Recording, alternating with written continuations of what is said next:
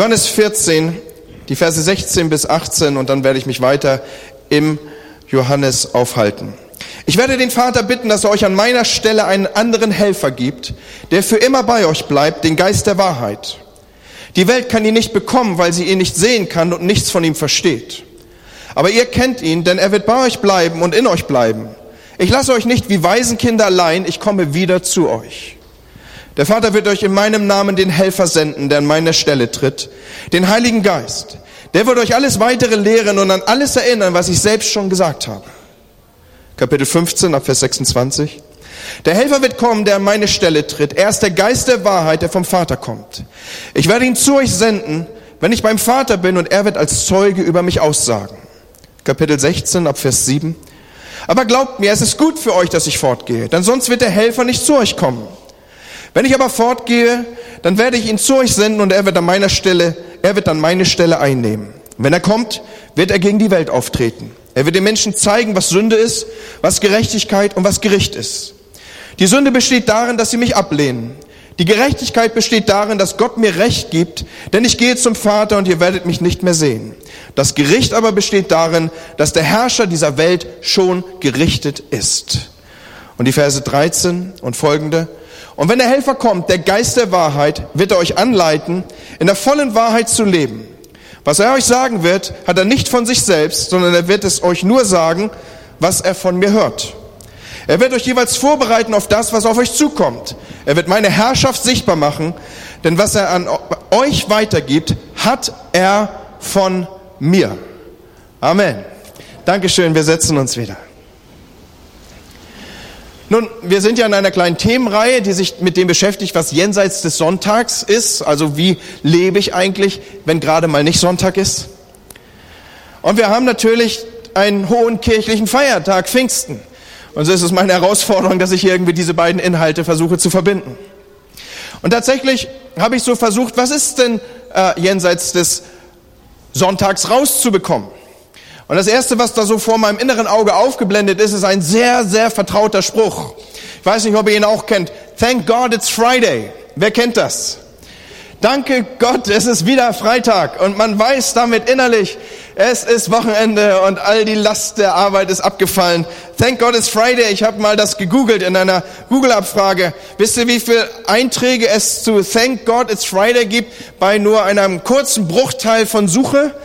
Man stößt aktuell und sofort auf 47.400.000 Ereignisse. So viele Menschen haben irgendwie ihrer Freude und ihrem Impuls Ausdruck gegeben. Thank God it's Friday. Es ist wieder Wochenende angesagt.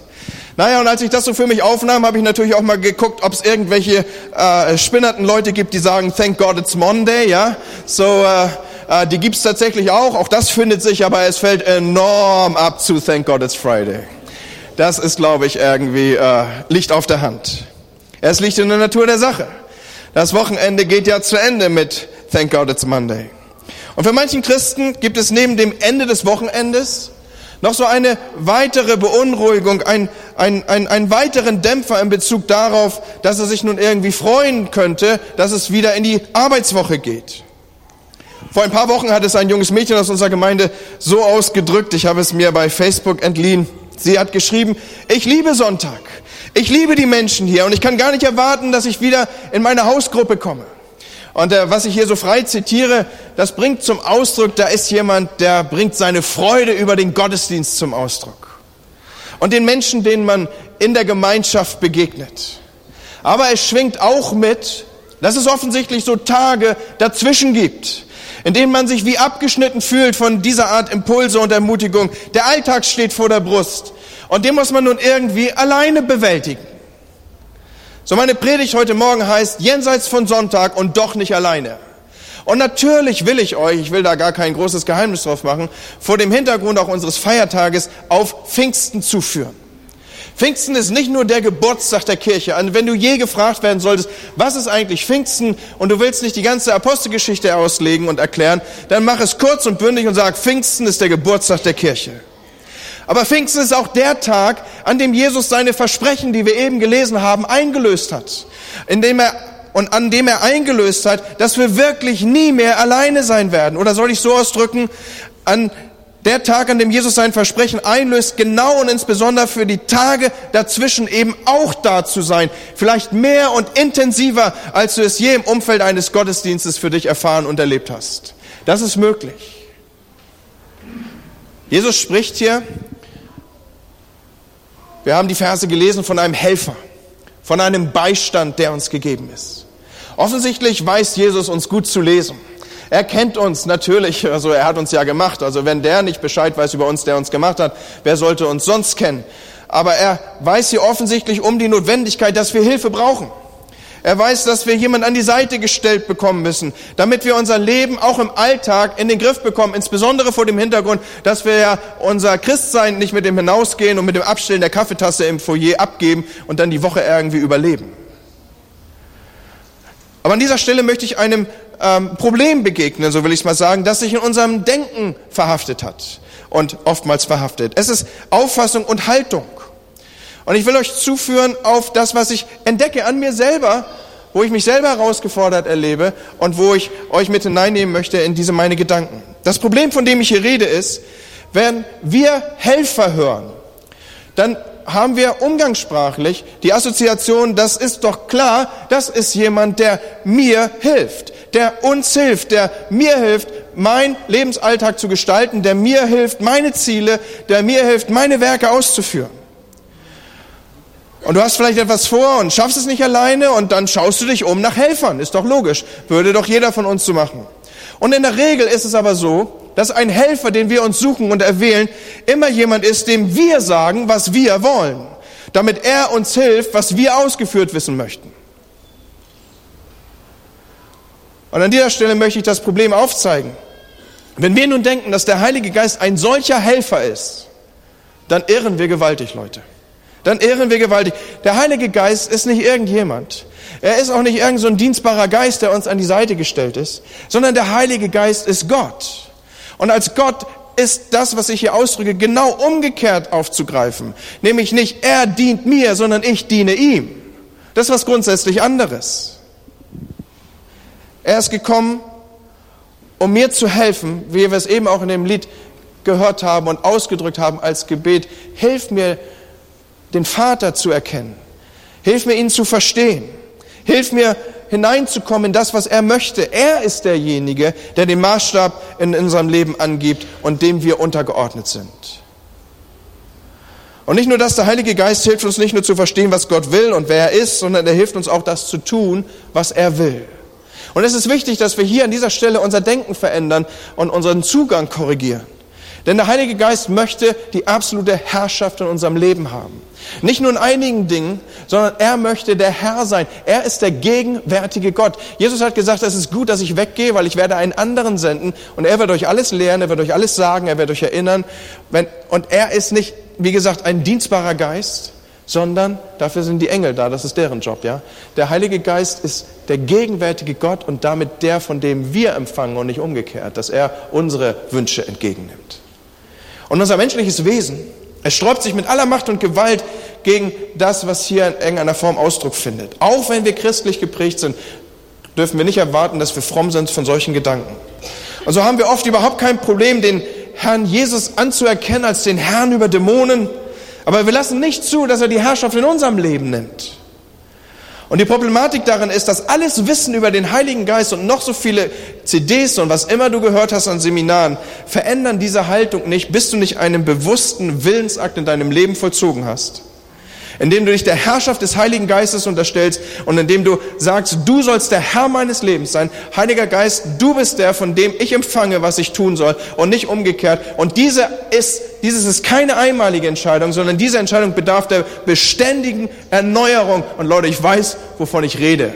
Nicht mal, wenn man einen Ordinationseid geleistet hat, ist man frei von dieser Tatsache. Und so ist es die Absicht des Heiligen Geistes in unserem Leben, die Herrschaft zu haben, damit wir unter seiner Leitung, unter seiner Führung den Willen Gottes in unserem Leben umsetzen und erfüllen. Jesus hat uns das vorgemacht, er lebte so. Er sagt, Leute, ich mache sowieso nichts, was ich nicht sehe, den Vater tun. Ich mache nichts, wo ich nicht in innerer Korrespondenz zum Heiligen Geist weiß, was ich tun soll. Und Jesus zeigt uns, dass er gekommen ist, ein solches Leben unter der Herrschaft des Vaters unter der Herrschaft des Heiligen Geistes zu führen und er lebt es in Gehorsam zum Vater. Und was auch sichtbar wird am Beispiel von Jesus, ist, dass ein solches Leben kein Leben unter der Knute ist, irgendwie so eins, wo man so unter der Fußmatte lang gescheuert leben muss, sondern dass dieses Leben ein durchaus erfülltes, ein hochspannendes, ein attraktives, ein, ein, ein, ein ein fantastisches Leben ist, weil du stehst morgens auf und sagst, guten Morgen, Heiliger Geist, was haben wir heute zusammen vor? Und du empfängst die Gedanken von ihm und du gehst in den Alltag und der Alltag ist spannend, weil er dir Dinge in den Weg stellt, von denen du vorher noch keine Ahnung hattest und auf einmal passieren Dinge und du flippst völlig aus, weil du sagst, ja, was ist das denn für ein Leben? Das ist doch weit weg von der Routine des Alltags. Ja, das muss man glauben, Leute. Und so sind wir gerufen, ein solches Leben zu führen. Und es gibt ein paar Konditionen, die dieses fördern. Wenn wir mit dem Helfer zusammenwirken wollen, dann müssen wir ihn verstehen. Da gibt es einen Schlüsselvers, den, den äh, ich in, meiner, in, meiner, in meinem Inneren auf, stark aufgeleuchtet sehe. Nicht nur aktuell, sondern es ist ein Vers, der mich immer wieder begleitet. Er steuert ein Stück weit mein Handeln. Er ist mir ein ganz, ganz wichtiger Lebensvers, aus dem heraus ich arbeite und lebe. Du magst dich wundern, was das bedeutet hier. Amos 3, Vers 3. Können zwei miteinander wandern, sie seien denn einig untereinander. Hallo, denkst du, Pastor, du bist aber schon ein bisschen äh, schräg gestrickt. Also Sonnenvers, ich habe jetzt gedacht, ich und mein Haus wollen dem Herrn dienen oder sei mutig und stark oder träum kühn oder was auch immer, ja. Äh, wieso denn dieser Vers, können zwei miteinander wandern, sie, sie seien denn einig untereinander? Warum ist das ein Vers, der mich so stark stützt? Weil hier ausgedrückt ist, wenn Leute nicht einig sind, dann können sie nicht miteinander gehen. Und das ist wichtig, dass man einig miteinander geht, weil der ganze Fülle der Verheißung, Gott hat gesagt, wo zwei eins sind, was immer sie wollen, werden sie kriegen. Wenn wir ins Alte Testament schauen, Turmbau zu Babel, da gibt Gott die Aussage, Mann, die sind sich einig, die sind eines Sinnes, was immer sie sich vornehmen, wird ihnen gelingen. Es ist eine unheimliche Power da, wo zwei Leute in Einheit und natürlich mehrere umso mehr unterwegs sind. Und so ist das ein Vers, der meinen Lebensalltag und auch meinen beruflichen Alltag speist und, und, und stützt, dass ich diese Einheit jeweils suche mit den Menschen, mit denen ich zusammenarbeite. Aber sie machen auch deutlich, dass nur Leute, die in dieser Weise miteinander unterwegs sind, auch wirklich in ein tiefes Verständnis voneinander münden. Können zwei zusammen gehen miteinander, wenn sie uneinig sind? Die Antwort ist nein, das können sie nicht. Aber die Betonung liegt hier nicht auf der Fragestellung, ob zwei miteinander eine Wanderung machen können. Natürlich kann man aneinander und miteinander rumlaufen. Die Fragestellung ist vielmehr, ob zwei wirklich Gemeinschaft haben können, ohne wirklich einig zu sein und miteinander Gedanken zu teilen. Und die Antwort ist nein. Man kann nur wirklich einig miteinander gehen, wenn man Gemeinschaft hat und wenn man Gedanken miteinander teilt. Und warum sage ich das vor dem Hintergrund unserer pfingstlichen Botschaft hier? Weil ich euch darauf zuführen möchte, dass wir Umgang haben müssen und sollen und brauchen mit dem Heiligen Geist. Und es gibt keinen anderen Weg, ihn und seine Gedanken kennenzulernen für mein Leben, als dass ich Gemeinschaft mit ihm habe, als dass ich gemeinsam mit ihm unterwegs bin. So Gottes Wunsch, so habe ich ausgedrückt, ist, dass der Heilige Geist in unserem Leben die Herrschaft übernimmt, dass er uns führt, so wie er es bei Jesus tun konnte. Und um das wirklich so auch umzusetzen im Alltag jenseits des Sonntages, muss ich lernen, den Heiligen Geist zu verstehen. Ich mag noch so viel vom Heiligen Geist halten oder begeistert sein oder wissen, wenn ich ihn nicht verstehe und mit ihm nicht Gemeinschaft habe, dann wird er mir nicht derjenige sein können, der mein Leben ordnend durch den Alltag führt. Und das Resultat wird sein, dass ich in großen Teilen meines Lebens mein eigenes Ding mache, meine eigenen Entscheidungen treffe. Ich werde tun, was in meinen Augen recht ist. Und das kann oft weit von dem entfernt sein, was Gott für mich hat oder was er mit meinem Leben will. So haben wir eine zentrale Fragestellung heute Morgen, der wir kurz nachspüren müssen. Wie lernen wir denn den Heiligen Geist verstehen? Jesus sagt hier in Johannes 14, Vers 17, ihr aber kennt ihn, denn und hier jetzt wird der Grund angegeben, warum wir ihn kennen. Er wird bei euch bleiben und in euch leben. Also wenn jemand mit uns lebt und bei uns bleibt, das ist nichts anderes als Gemeinschaft mit jemand zu haben. Ich glaube, da sind wir einig in der Deutung der deutschen Sprache. Warum kennen wir ihn? Weil wir mit ihm Gemeinschaft haben. Jesus sagt ja, dass wenn der Heilige Geist kommt, er in unser Leben einzieht und bei uns bleibt und wir mit ihm in Verbindung und Gemeinschaft leben sollen. Der 2. Korinther 13, 13 greift das auf. Sowohl die Gnade Jesu wie die Liebe Gottes als auch die Gemeinschaft des Heiligen Geistes sei mit euch. Das ist das, was Paulus den Christen mitgibt. Bleibt aber immer noch die Frage im Raum stehen, wie lernen wir den Heiligen Geist verstehen? Und ich meine, die Antwort liegt in den schon von uns gelesenen Texten. Schaut, wir lernen den Heiligen Geist kennen, indem wir Gemeinschaft und Umgang mit ihm haben. Es ist Gottes Absicht, mit uns zu kommunizieren, mit ihm zu reden, mit ihm zu gehen, wie es die Textstelle deutlich macht. Und da fragen mich manchmal Menschen, Andi, Pastor oder wie auch immer sie mich nennen, manche auch Andreas, dem Alter geschuldet, so, die sagen dann zu mir, kann ich denn mit dem Heiligen Geist reden? Darf ich das? Darf man ihn überhaupt ansprechen? Mancher einer hat schon Mühe, den Heiligen Geist in einem Lied anzusprechen. Da möchte ich dich an Folgendes erinnern. Der Heilige Geist ist unser Beistand, er ist unser Ratgeber, er ist unser Lehrer, er ist der gegenwärtige Gott, zu dem ich auch noch, mit dem ich auch noch in Gemeinschaft leben soll. All das ist Gottes Wort, was mir hier angetragen und ausgesagt ist. Kannst du dir all diese Dinge, Beistand, Ratgeber, Tröster, äh, gegenwärtiger Gott vorstellen, ohne dass du mit einem solchen redest? Ich denke, die Antwort ist von uns allen als Nein zu bezeichnen. Um ehrlich zu sein, ich weiß gar keinen besseren Weg, eine Person kennenzulernen, als mit ihr Gemeinschaft zu haben und sie kennenzulernen und mit ihr zu kommunizieren. Also wenn ihr einen anderen Weg habt, dann nennt ihn mir bitte. Aber für mich ist das der Weg, jemanden kennenzulernen. Ich rede mit ihm, ich habe Gemeinschaft mit ihm und ich bin mit ihm unterwegs. In guten wie in schlechten Tagen. Und in den schlechten Tagen lernst du jemanden nochmal ganz anders kennen. So lernt man Leute kennen und nicht anders mit dem Heiligen Geist. Also nur wenn ich mit ihm unterwegs bin, lerne ich ihn kennen. Und natürlich rede ich dann auch mit ihm. Also ich darf euch das gerne öffnen. Das ist eine meiner, meiner Hauptübungen am Morgen, zu sagen, Heiliger Geist, komm rein. Du bist da. Ich wüsste mich überhaupt nicht zu orientieren, auch in der Leitung einer Gemeinde, und ich bin ja auch in der Verantwortung für unsere ganze Bundesbewegung, wenn ich diesen Aspekt nicht hätte, dass ich, ich, ich, ich sage manchmal, Heiliger Geist, ich habe keine Ahnung, wie man eine Gemeinde führt. Ich habe keine Ahnung, wie ich eine Bewegung mit, mit, mit 70.000 Menschen führen soll, in deren Verantwortung ich stehe. Keinen Schimmer an manchen Stellen. Und ich sage, Heiliger Geist, wenn du es nicht machst, ich werde es nicht hinkriegen. Und so ist das wirklich etwas, wo ich mit Umgang habe, was ich euch hier ausbilde und darstelle. Ich bin so dankbar, dass ich mit dem Heiligen Geist reden kann. Und Jesus, er pflegt diese Gemeinschaft in seinen Gebetszeiten, in seinen persönlichen Gottesdiensten. Und ich möchte uns das sagen an diesem Morgen, dass unsere persönlichen Gebetszeiten und auch unsere persönlichen Gottesdienste, darf ich mal ein bisschen provozieren, fragen, wann hast du eigentlich das letzte Mal einen persönlichen Gottesdienst gehabt? So eine Zeit, die separiert war, wie du sie heute Morgen hier separierst, wo du gesagt hast, Heiliger Geist, das ist mein Gottesdienst mit dir. Was willst du mir eigentlich sagen? Was ist da, wo du mir dienen möchtest an diesem Morgen? Wo ich dir dienen kann? Wo wir, wo wir das in so einer Einzelsituation mit Jesus erleben, was wir hier im Gesamtheit erleben, wo er Rede zu dir, Impulse gibt, wo du sagst, hier bin ich Herr, segne mich, ich brauche dich, ich suche dich. Lass mich das so nochmal aufgreifen, wie ich es hier sage. Dass sowohl unsere Gebetszeiten als auch unsere persönlichen Gottesdienste, die ich davon nochmal unterscheide, Sie sollen in erster Linie Gemeinschaft mit dem Heiligen Geist bedeuten, damit wir ihn kennenlernen, damit wir ihn verstehen, damit wir mit ihm zusammenwirken können und damit er uns die Impulse für unser Leben setzen kann, ist es nötig und wichtig, dass wir seine Sprache verstehen. Und wir verstehen ihn nur, wir lernen ihn nur kennen in der Gemeinschaft mit ihm. Und ich sage dir ein Geheimnis, der Heilige Geist ist ein Gentleman. Er wird nur kommen, wenn du ihn einlädst. Er wird nur kommen, wenn du sagst, sei dabei. Er wird nur kommen auf deine Bitte hin. Er wird sich nie aufdrängen oder dir die Tür eintreten. Sondern wenn du ihm die Tür aufmachst und sagst, sei dabei, dann wird er kommen. Lass uns noch kurz der Fragestellung nachspüren, wie spricht denn eigentlich der Heilige Geist? Und da möchte ich uns an etwas aufblenden. Der Heilige Geist kommuniziert, kommuniziert nichts zuerst und direkt zu deinem Verstand, also auf intellektueller Ebene, sondern er kommuniziert mit dem inneren Menschen in dir.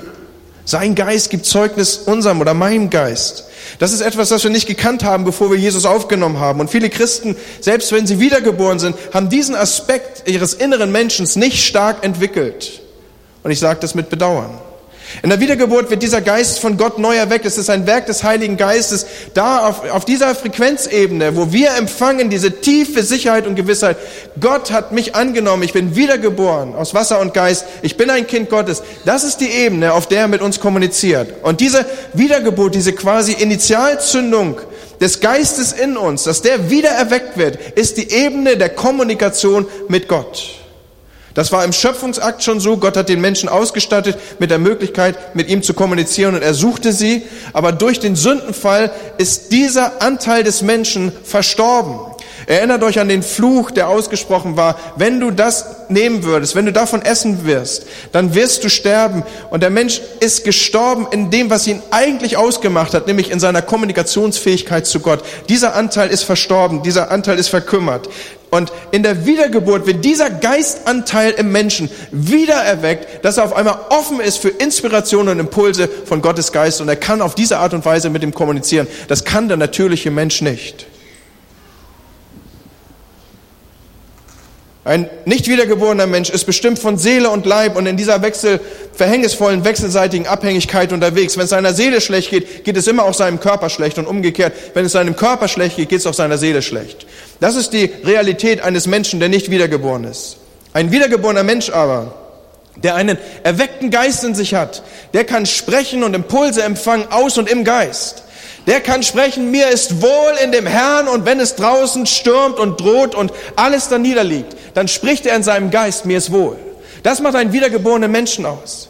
Oder kann, er kann in seinem Geist zu seiner Seele sprechen, lobe den Herrn meine Seele, so wie Paulus und Silas es gemacht haben. Und drumherum ist Einkerkerung, drumherum sind sie gefesselt in einen Stock, können sich nicht bewegen und ihr Rücken ist ausgepeitscht. Und der eine kann zum anderen in seiner Seele, aus seinem Geist heraus seiner Seele zusprechen, mir ist wohl in dem Herrn, meine Seele lobe den Herrn. So sind Menschen unterwegs, die im Geist unterwegs sind, Leute.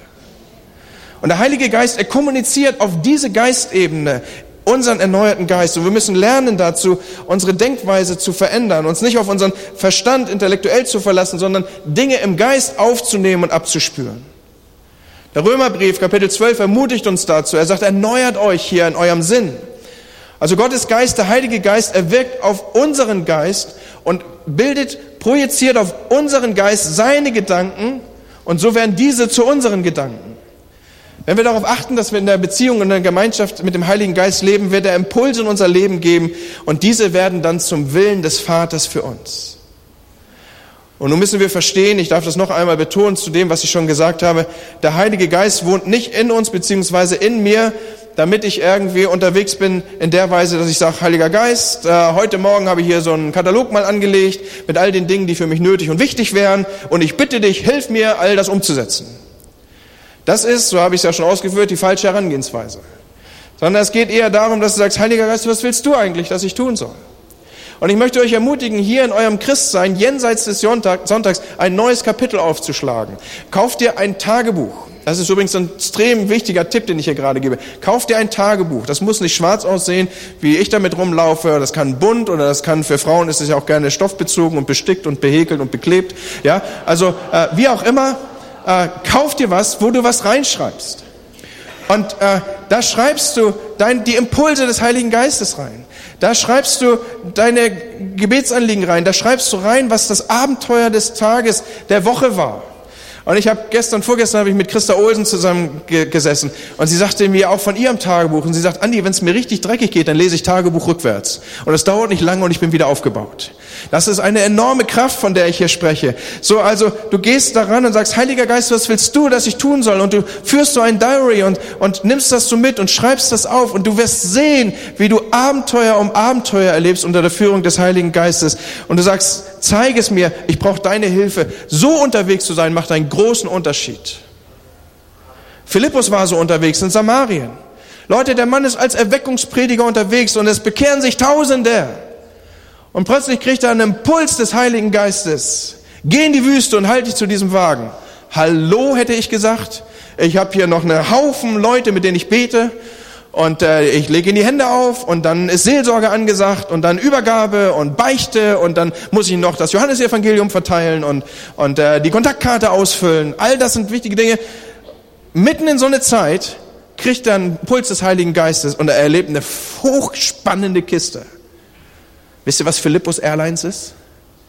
Philippus Airlines ist, dass du ohne diese flügeligen Gestalten, die der Matthias Raffler und der Marco Schütze durch die Gegend fliegen, unterwegs sein kannst, durch die Luft versetzt, an Orte, wow. Also wenn ich im Himmel ankomme, dann werde ich mir den Philippus mal zur Seite nehmen und ich werde ihn fragen, was das für ein Fluggefühl war.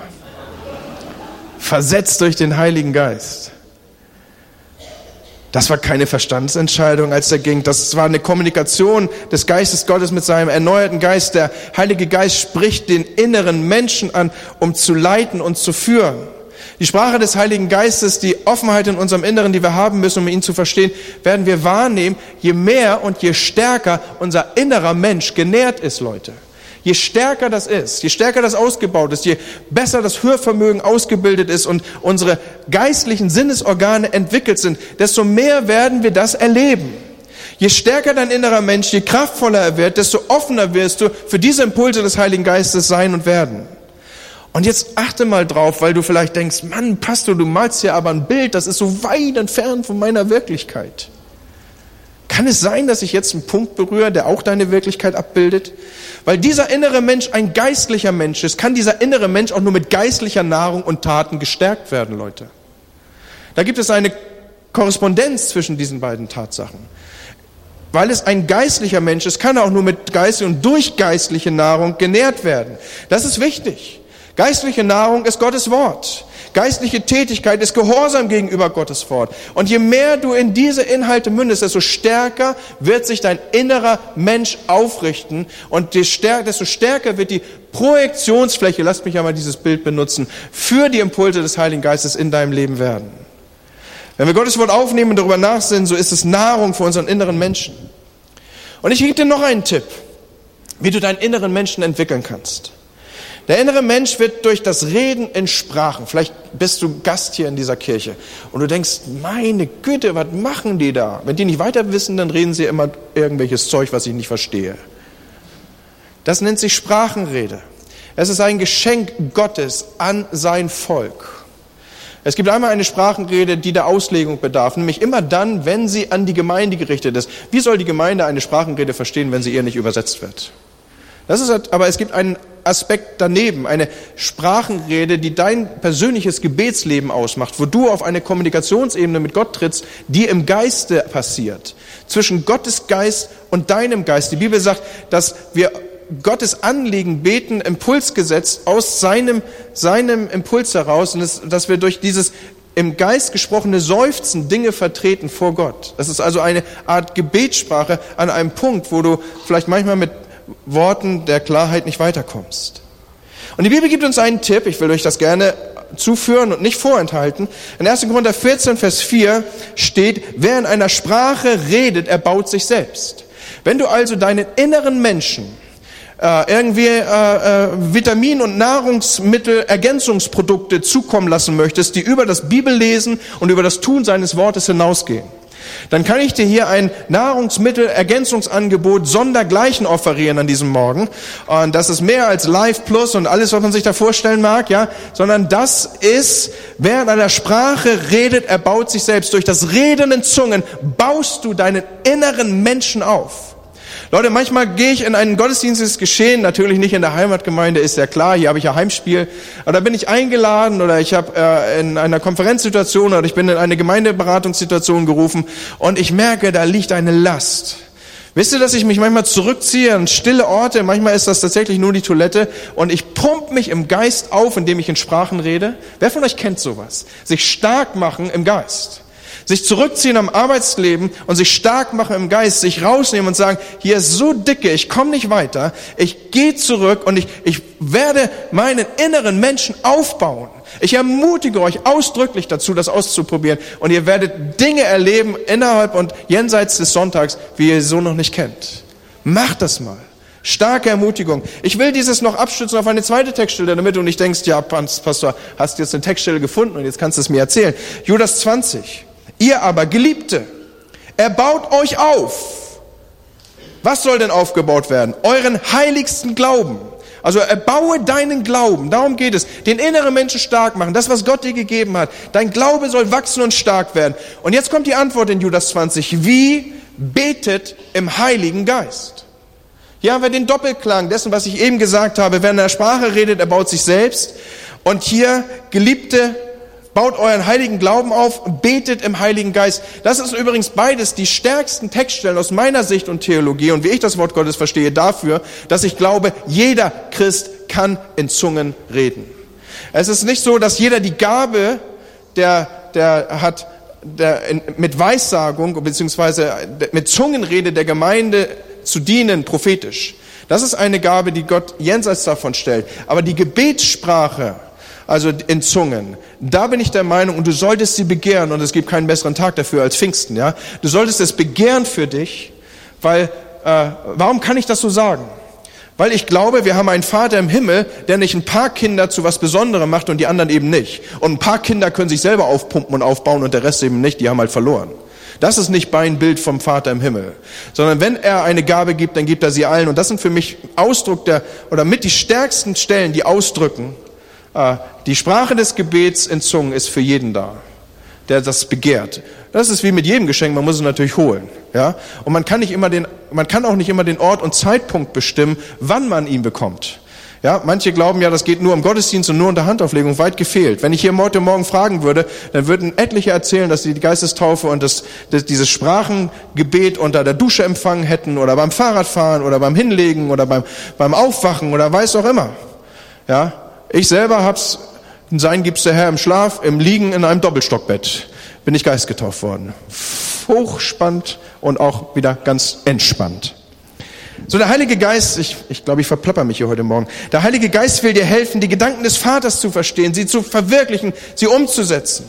Aber die Bedingung dafür ist, lass Gott im Sinne, lass Gott wirklich Gott sein, im Sinne von, dass er der Herr ist in deinem Leben. Und du wirst merken, dass du anfängst, mit dem Heiligen Geist zusammenzuwirken. Du wirst merken, dass dieser Beistand, dass dieser Helfer die Interessen Gottes für dein Leben mit dir zusammen umsetzen wird. Und zwar im Alltag, jenseits des Sonntags. Leute, der, der, der Alltag, jenseits des Sonntags, er hat das Potenzial und er soll weit, weit spannender sein, als der Gottesdienst es abbilden kann. Sagt da mal jemand Amen zu? Das bedeutet nämlich im Sinne des Wortes, dass wir euch entsenden in euren eigentlichen Gottesdienst und dass ihr einfach mal auf die Spur geht, ja, äh, zu sagen, Heiliger Geist, was ist dran diese Woche? Was ist das Abenteuer, das ich diese Woche mit dir entdecken und erleben darf? Und indem du auf ihn hörst, wird dein Leben gesegnet sein und dein Leben wird ein Segen für andere sein. Und das gilt, ich darf es noch einmal sagen, und ihr merkt, ich münde in den Schluss, es gilt für alle Belange des persönlichen Lebens, für den Tagesablauf, für unser Gebetsleben. Glaubst du, ich weiß immer, was ich beten soll? Ich weiß es nicht. Und manchmal komme ich auch an den Punkt, dass ich sage, Jesus, das, was ich jetzt bete, das habe ich dir schon 184.378.000 Mal erzählt. Warum nochmal? Du kennst doch alles. Und dann fängt mein Geist in mir an, einfach die, die, ja, die, den Impuls zu übernehmen. Und ich fange an, im Geist zu beten. Und plötzlich kommen mir Gedanken und mein, der Heilige Geist sendet meine Gedanken auf eine Gruppe vielleicht in der Gemeinde und ich sage, Herr, brauchen die das gerade? Manchmal bin ich unterwegs und ich bete für jemanden und manchmal schreibe ich begleitende SMS. Ich sage, ich denke gerade an dich. Das ist, das ist dann ein Impuls des Heiligen Geistes. Ich habe im Geist gebetet, auf einmal kommt vor meinem inneren Auge, steht ein Mensch auf, steht eine Gruppe von Leuten auf. Stehen Mitarbeiter auf, für die ich bete, deren Familien vielleicht, Missionsgebiete, an die ich lange nicht gedacht habe. So, der Geist in mir hat übernommen und er betet, der erneuerte Geist in mir, er betet die Anliegen Gottes, die als Impulse von ihm kommen. Und so entsteht ein Kreislauf von Räucherwerk, der sich vor dem Thron Gottes bewegt. Und nicht immer muss ich den Grund dafür verstehen, warum ich das jetzt gerade bete, aber ich tue es dann einfach. Und Leute, das ist nicht irgendwas, was vorbehalten ist für Leute, die irgendwie unter einer Ordinationssalbung stehen oder was immer man da denken möge. Das ist, das ist, das, jeder Christ. Die Zeichen, die da folgen, sind Sie haben Autorität über Dämonen. Die Zeichen derer, die da glauben, hier haben wir noch eine Textstelle, die das stützt, was ich eben gesagt habe. Sie werden in anderen Sprachen sprechen. Die Zeichen, die da folgen, sind die, dass sie weit davon entfernt sind, ein langweiliges Wochenleben zu führen. Sondern da ist Abenteuer pur unter der Woche. Und wie schön wäre das, wenn wir sonntags hier zusammenkommen und sagen, hey, weißt du, was ich erlebt habe? Und dann sagen wir, kann ja nicht jeder erzählen. Dann sagen wir, hey, willst du mal mein Tagebuch lesen? Ja solcherlei Dinge. Und das ist egal, ob du ein Teammitglied, Mutter, Vater, Geschäftsmann, Schüler, Hausgruppenleiter oder Pastor bist. Und Leute, ich bin so dankbar, dass ich den Heiligen Geist als meinen Beistand und Helfer habe, auch in der Leitung und Führung der Gemeinde. Und dabei ist mir bewusst, dass ich nicht immer richtig hinhöre, dass ich Fehler mache, dass Fehler passieren, dass ich aber auch aus Fehlern lernen darf. Lerne mit dem Heiligen Geist zusammenzuleben. Er ist bei uns, er lebt in uns. Und Leute, heute ist Pfingsten. Und das ruft uns nicht nur das historische Datum in Erinnerung, sondern es ruft uns auch in Erinnerung, ein Leben aus der Kraft des Heiligen Geistes ist immer noch möglich. Und es ist hochspannend. Jenseits des Sonntags wartet das Abenteuer. Ich lade dich ein, einzusteigen. Gott mit uns. Amen.